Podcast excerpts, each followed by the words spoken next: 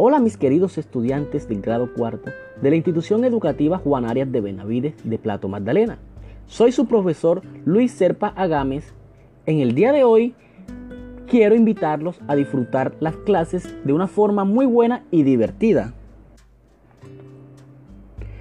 Vas a reconocer los elementos de los textos poéticos a partir de lo cual declama poemas teniendo en cuenta la pronunciación y la entonación necesaria para expresar las emociones. Ahora, te invito a que juntos leamos el poema de Gloria Fuertes llamado Dibuja a un niño. Así que, empecemos. ¿Cómo se dibuja a un niño? Para dibujar a un niño hay que hacerlo con cariño, pintarle muchos flequillos que esté comiendo un barquillo. Muchas pecas en la cara que se note que es un pillo.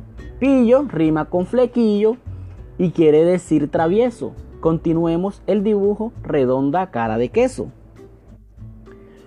Como es un niño de moda, bebe jarabe con soda. Lleva pantalón vaquero con un hermoso agujero, camisa americana y una gorrita de pana. Las botas de futbolista porque chutando es artista.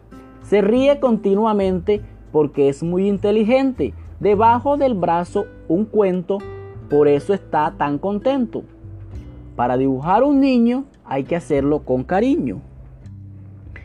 Luego de leer este hermoso poema, te invito a que dibujes el niño del que describe la autora y responder los siguientes interrogantes. ¿Qué diferencia encontraste en ambas lecturas? ¿Cuál de ellas consideras mejor o cuál te permitió entender lo que quería transmitir el poema?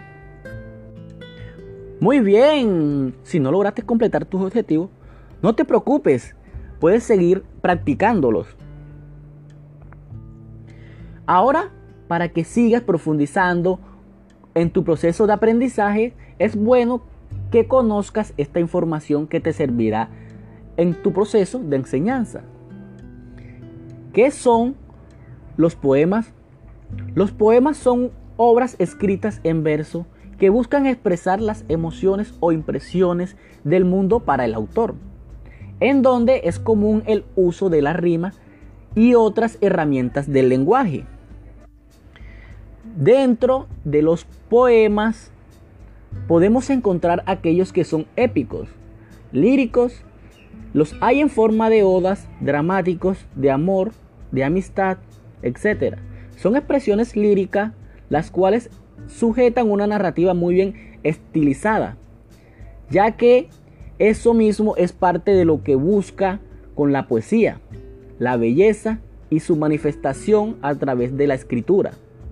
Es de esa misma manera por la cual los poemas son la satisfacción de tantas personas en el mundo y asimismo, los poetas, los escritores de los mismos, son tan adorados por todas partes. Como ya sabes esta información, te invito a que coloques a prueba tus conocimientos.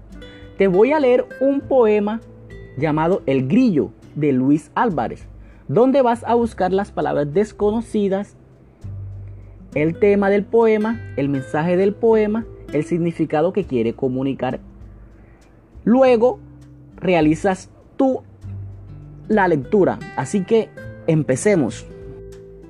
El grillo. Músico del buen verano. Tu negro violín de grillo a todo el campo da brillo. Con su música y tu mano. ¿Cómo te agradezco hermano?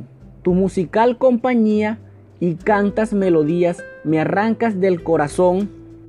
Tu monorítmico son dándome paz y alegría. Ya leído el poema, realiza las siguientes actividades. ¿Cuáles son las palabras desconocidas? Muy bien. ¿Cuál es el tema del poema?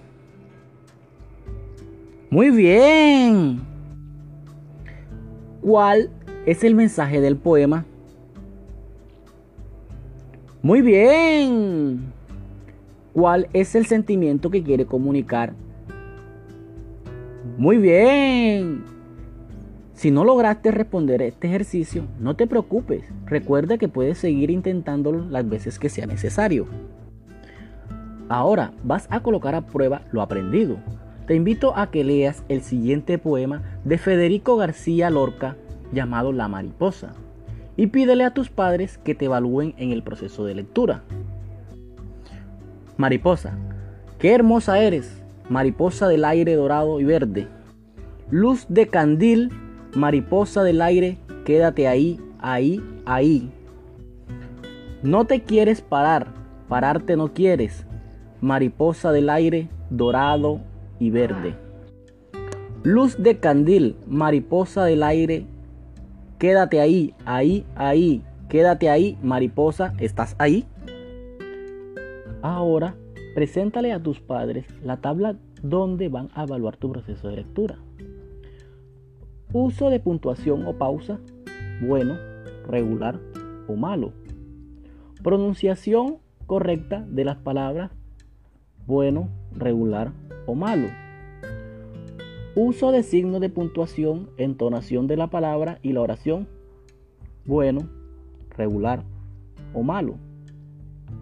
Expresión de emociones durante la lectura, manejo de voz, bueno, regular o malo. Para terminar, te invito a que evalúes tu aprendizaje reflexionando sobre las siguientes apreciaciones. ¿Lograste identificar el mensaje, el tema, el significado del poema? ¿Sí o no?